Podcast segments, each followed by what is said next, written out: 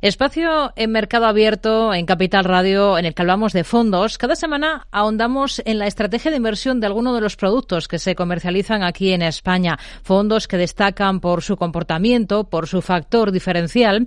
Esta semana nos acercamos al Bankinter Investment Inversión Alternativa 1, de la mano de Borja Uriarte, que es el director de inversiones alternativas de Bankinter. Borja, ¿qué tal? Muy buenas tardes.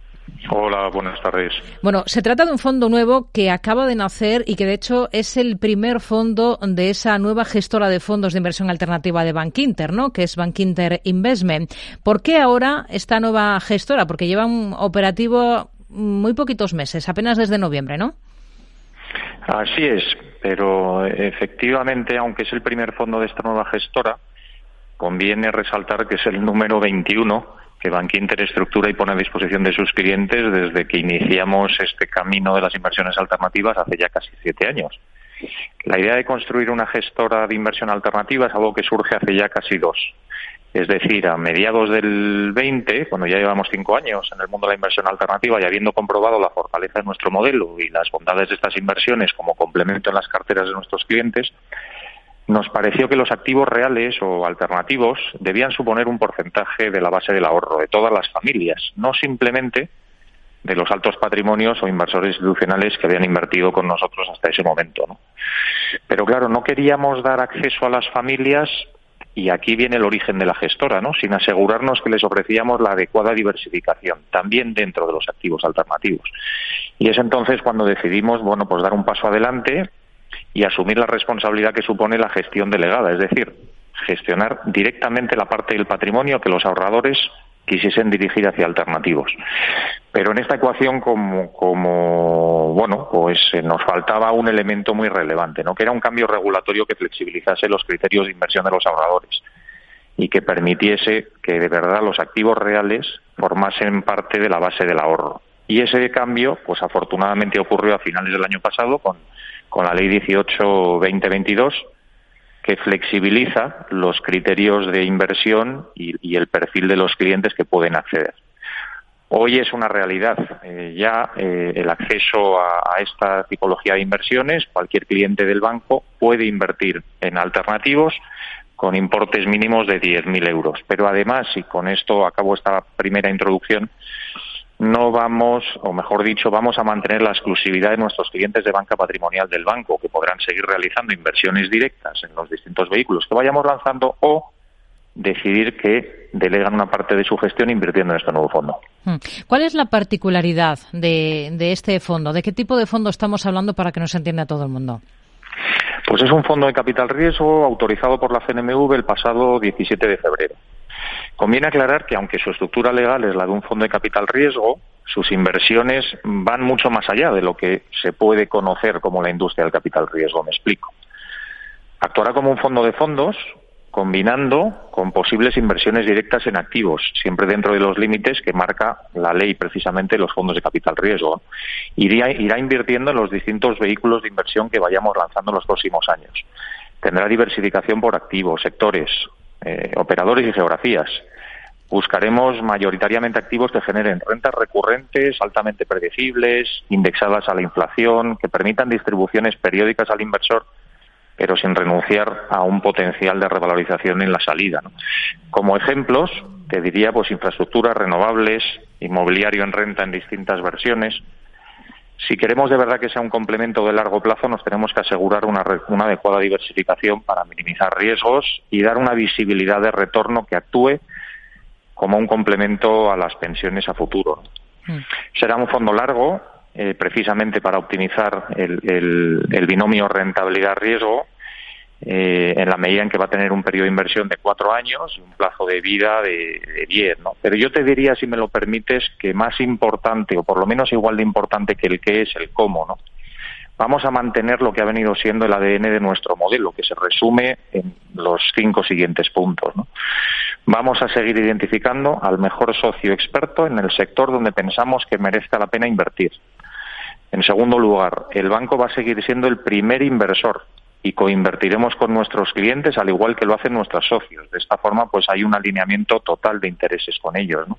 En tercer lugar, mantendremos una supervisión completa de todas las inversiones con nuestra presencia en los órganos decisorios de los vehículos de inversión donde invirtamos.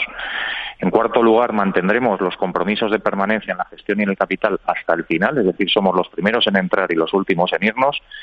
Y en quinto lugar, y no menos importante, tenemos y mantendremos una vocación de crear valor no solo para el inversor, sino para la economía y, la sociedad en su conjunto. Al final son, son ustedes la primera gestora que se aprovecha de ese cambio normativo eh, que nos comentaba hace un instante y que ahora permite comercializar este tipo de productos entre clientes de perfil minorista. Pero ¿realmente está preparado el minorista para un fondo así? ¿Comprenden su iliquidez? ¿Comprenden su posible riesgo? A ver, ser los primeros en algo. Mmm no es algo que nos asuste, y va la redundancia, más bien al contrario. Eh, forma parte de la historia del banco desde que nació. Ya fuimos pioneros en su momento ofreciendo fondos de inversión, fuimos pioneros en banca telefónica, hemos sido pioneros en banca por Internet, en el uso del móvil, en vender seguros de coche por teléfono con línea directa aseguradora, etcétera, etcétera. ¿no? Y ahora, bueno, pues otra vez volvemos a ser pioneros en hacer accesible, en este caso, la inversión en activos reales al conjunto de la sociedad. En los últimos años hemos recorrido una curva de aprendizaje estupenda y muy relevante, tanto por el lado de la inversión como por el lado del cliente.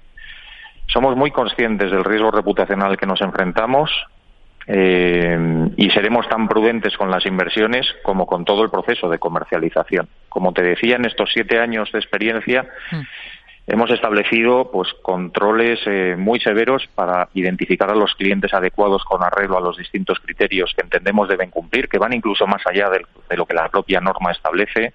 Tenemos una red muy cualificada en constante proceso de formación. Tenemos materiales y protocolos de comercialización validados por distintos estamentos del banco, entre los cuales no solo hay áreas de negocio, sino áreas de riesgos, áreas de cumplimiento normativo, asesoría jurídica, fiscal, etcétera no dejamos que ningún cliente invierta un porcentaje superior a lo que nosotros consideramos razonable para él. Créeme si te digo que en estos siete años hemos tenido sobresuscripción en muchos de los vehículos de inversión que hemos comercializado y hemos preferido levantar el dinero que de verdad pensásemos que podíamos invertir de manera prudente y con los clientes adecuados. Y hablando de prudencia, yo creo que es conocido que Bankinter es el banco más prudente de España y uno de los más prudentes de Europa en lo que a los riesgos crediticios se refiere y lo aplicamos con la misma diligencia en los riesgos reputacionales cuando comercializamos. Hmm. Em, ¿Qué objetivos mm, de captación de patrimonio se marcan en concreto con este fondo? ¿Qué tamaño quieren o pretenden alcanzar? Bueno, em, en la medida en que con el nacimiento de la gestora ampliamos notablemente el universo de inversiones e inversores y que el plazo de comercialización de este fondo va a ser de dos años, confiamos en que sean muchos los clientes y potenciales que quieran acompañarnos. En ese sentido, por darte una referencia, creemos que podríamos aspirar a cifras cercanas a los 1.500 eh, millones de euros. Pero insisto en lo anterior, lo haremos con la determinación que te da la convicción, pero al mismo tiempo con la prudencia a la que nos sentimos obligados cuando estamos asesorando a los ahorros de un cliente en el largo plazo. ¿no? Bankinter en estos siete años ha levantado una plataforma de más de 7.000 millones de euros en activos bajo gestión y la nueva gestora va a contribuir a que mantengamos esa vocación de sano pero responsable crecimiento. ¿no? A través de, este fondo eh, se podrá acceder a un universo de inversiones alternativas activos reales, eh, como nos ha dicho, ha dado ya además algunas pinceladas, ¿no? Pero eh, de todo lo que nos ha comentado, de los diferentes sectores o activos, ahora mismo, ¿dónde ven la mejor oportunidad, la oportunidad más interesante en economía real? Bueno, como mencionaba antes, seguimos viendo oportunidades interesantes en renovables, eh, donde en estos siete años hemos invertido hemos canalizado inversión por más de 3.000 millones de euros. En todo el ámbito de la transición energética hay muchísimo por hacer todavía. En hoteles eh, seguimos eh, considerando el, el, sector del turismo estratégico en España y seguimos viendo muy buenas oportunidades. En infraestructuras esenciales para los países y, por tanto, activos estratégicos especialmente en entornos eh, como los que vivimos ahora, eh, inflacionistas, eh, bueno, pues son activos tremendamente interesantes. En el ámbito inmobiliario, digamos, con excelentes ubicaciones y con distintas tipologías, pero también con compañías en potencial de crecimiento como en sectores de la salud, la educación, en agro, en el campo español o portugués vemos enormes oportunidades, en el sector del agua, donde donde hay muchísimo por hacer, puesto que hay eh, mucho filtraje y mucho eh, residuo también que tratar. En fin, tenemos proyectos ya con cara y ojos identificados muy interesantes para este nuevo vehículo de inversión. Hmm. En la parte de inmobiliario, eh, me llama la atención especialmente porque ahora mismo se está hablando mucho de ciertas dudas sobre el momento, sobre el ciclo ¿no? del mercado inmobiliario. Em, entiendo que ahí tienen que seleccionar muy bien qué segmentos concretos, ¿no? Efectivamente, cuando inviertes en inmobiliario, yo diría que eh, el precio es relevante, pero la ubicación es crítica, ¿no? Y, por tanto podemos afirmar que para lograr los activos que hemos ido metiendo estos siete años en las carteras de nuestros, nuestros clientes hemos estudiado miles de oportunidades y por tanto descartado muchísimas. ¿no? En el ámbito concreto de las eh, tres activos por los que me preguntas, vamos a ver, en residencias de estudiantes lo identificamos hace cuatro años y todavía hay muchísimo por hacer. Hay un gap muy relevante todavía entre la oferta de camas disponibles y la demanda que tanto universitarios como estudiantes de posgrado eh, eh, tienen hablamos de estudiantes no solo nacionales, sino también internacionales. Aquí la ubicación, como decía en la introducción, es crítico, pues cerca de núcleos universitarios, con buenas comunicaciones y sobre todo con un producto y servicio diferencial. Nuestras residencias en el segundo año de operación ya tienen porcentajes de ocupación por encima del 80%.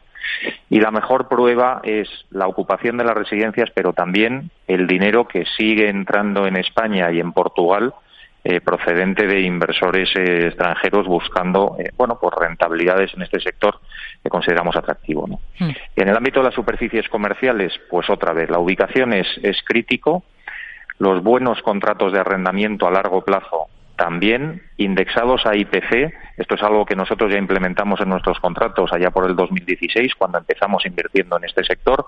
Hoy, por supuesto, pues tiene más relevancia que nunca.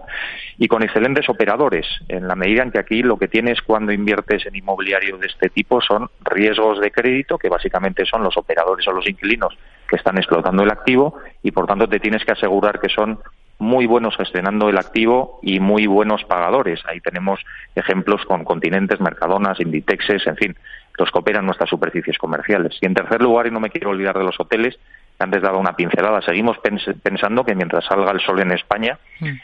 seguirá siendo un sector estratégico para Iberia. La ubicación es clave, tanto en el urbano como en el vacacional.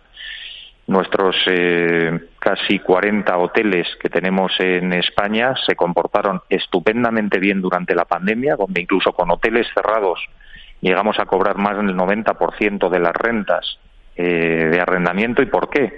Básicamente porque las rentas no están estresadas, estresadas dentro de las cuentas de resultados de los operadores, las ubicaciones son excelentes, están al día de CAPEX y los operadores que los explotan en definitiva están encantados con el activo y con nosotros como propietarios. Y yo lo que estamos viendo en estos últimos 18 meses, pues una recuperación de las cifras del turismo muy importantes en España y estamos en algunos casos ya incluso por encima de las cifras del 2019. Y por último, no quiero dejar de mencionar que también en el inmobiliario pues hacemos inversiones muy puntuales en activos que nosotros llamamos singulares, donde la ubicación es crítica y el marcado carácter defensivo de la inversión también, ¿no? Algunos ejemplos de cosas que podríamos hacer a futuro y donde este fondo invertiría son cosas que hemos hecho en el pasado. Por ejemplo, pues hemos comprado la sede de Primark en la Plaza de Cataluña de Barcelona, una zona de elevadísimo tránsito comercial. Hemos comprado, hemos comprado un activo eh, de renombre en la Puerta del Sol de Madrid, pues otra zona de elevadísimo tráfico.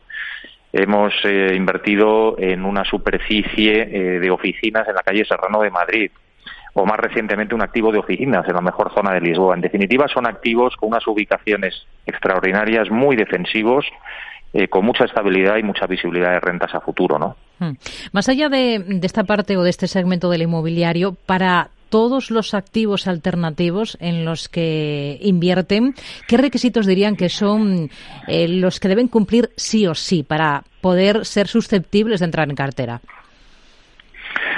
Bueno, yo diría que con esa vocación de producto de inversión a largo plazo que nos permita dar una visibilidad de los retornos al inversor, nos tenemos que focalizar en activos que eh, generen rentas predecibles a largo plazo, que conserven un potencial de revalorización en la salida, que aporten diversificación a la cartera del cliente e incluso diversificación dentro de eh, los activos eh, reales y que podamos gestionar junto a nuestros socios, que esto es un valor también diferencial del modelo de negocio que nosotros hemos construido. Nosotros invertimos en un parque eólico, podemos optimizar dicho parque de la mano de nuestros socios. Invertimos en un hotel, podemos establecer la política comercial del hotel conocemos al director comercial. Si invertimos en una residencia de estudiantes, conocemos a los estudiantes, conocemos la política de tarifas, conocemos lo que demandan. Es muy importante que tengamos un acceso completo al activo donde vayamos a invertir. Eso es, eso es una diferencia notable respecto a los activos eh, financieros. Hmm. Nos ha hablado de plazos, mínimo cuatro años, el plazo de vida del fondo en torno a diez. ¿A qué objetivos de rentabilidad se puede aspirar con un fondo de este tipo? Bueno, la rentabilidad final, al final, perdón por la redundancia, será una combinación de la rentabilidad de los distintos vehículos y activos donde vayamos invirtiendo. Nos hemos puesto como objetivo poder, poder hacer distribuciones medias en el entorno del 5% anual a los clientes y aspiramos a lograr una TIR objetivo alrededor del 9%. Esta TIR será si todo va bien, una combinación entre las distribuciones anuales a las que me refería antes y las plusvalías con ese potencial de, revalorización que aspiramos a obtener en la venta que vayamos haciendo de los distintos activos. Hmm. ¿Cuáles van a ser las comisiones de este fondo? Que, como hemos dicho, va a ser el primer fondo de capital, o es ya el primer fondo de capital privado del mercado español accesible a partir de, de 10.000 euros. Bueno, pues hemos establecido tres clases de participaciones con distintas comisiones en función del importe que el cliente decida invertir. Aquí habrá un primer tramo que irá entre 10.000 y 150.000 euros. Habrá inversores que quieran ubicarse ahí. Habrá un segundo, una segunda clase para inversores que decidan invertir entre 150.000 euros y 2 millones de euros. Y una tercera clase para aquellos inversores que quieran eh, invertir más de dos millones de euros. En cualquiera de esas tres clases habrá también tres tipologías de comisiones, que son las estándares en, este mundo. Una primera que va ligada al ritmo al que vayamos haciendo las llamadas de capital a los clientes, porque aquí es importante recalcar que los clientes que decidan invertir en este producto no van a desembolsar todo su dinero al principio, sino que lo irán haciendo al ritmo al que esta nueva gestora vaya encontrando inversiones y, por tanto, necesitando apelar al dinero de los clientes eh, que habrán comprometido en ese contrato de suscripción con nosotros. Una segunda que va ligada, que es la comisión de gestión, que va ligada a la, a la gestión de las inversiones que vayamos haciendo, y una tercera que es como una comisión de éxito que va ligada a la rentabilidad que al final logremos dar a los inversores cuando el fondo se liquide.